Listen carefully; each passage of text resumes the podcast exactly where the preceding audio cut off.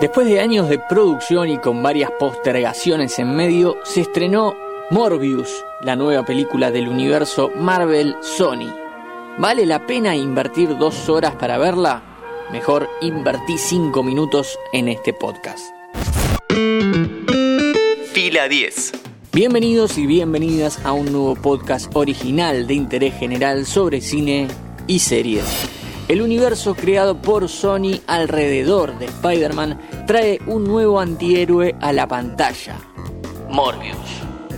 Luego de la película en solitario de Venom y su secuela, la productora sigue apostando a estas historias de personajes moralmente ambiguos, que no llegan a ser villanos y mucho menos héroes. ¿Funciona la fórmula? El científico Michael Morbius padece de un trastorno sanguíneo raro desde que es un niño sabe que su vida está condenada al padecimiento y por eso decide dedicar su tiempo a encontrar la cura para él y para todas las personas que tengan una enfermedad similar. Desesperado por tener éxito, utiliza su cuerpo como prueba de un experimento que terminará siendo peor que la enfermedad, ya que se convierte en un vampiro viviente dirigida por el sueco y chileno Daniel Espinosa, con guion de Burke Sharpless y Matt Sasama, Morbius es una muestra más de lo que pasa cuando a una película se le mete mucha mano en la postproducción. Básicamente, te sale un Frankenstein difícil de entender. Le puede ir muy bien en taquilla, pero será recordada como un nuevo intento fallido en este universo creado a partir de la figura de Spider-Man. La cinta está protagonizada por el ganador del Oscar Jared Leto, acompañado por Matt Smith, el único que brilla con su actuación, Adria Arjona, la hija de Ricardo, Jared Harris y Tyrese Gibson, ambos desaprovechadísimos. Además de todos los detalles técnicos, uno de los mayores problemas de la película es conceptual.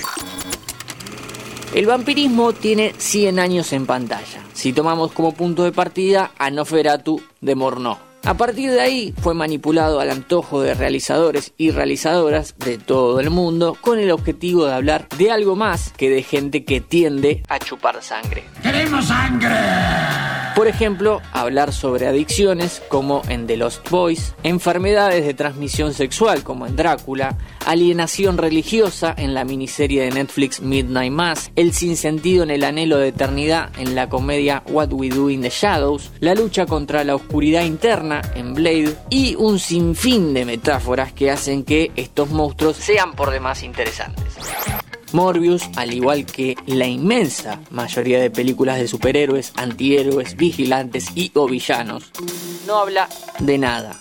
Nunca entiende ni atiende las múltiples posibilidades que brinda la literatura vampira, no se nutre de ella y mucho menos intenta innovar. Es un tipo que se mete en un problema que no parece padecer, más bien domar y controlar de inmediato.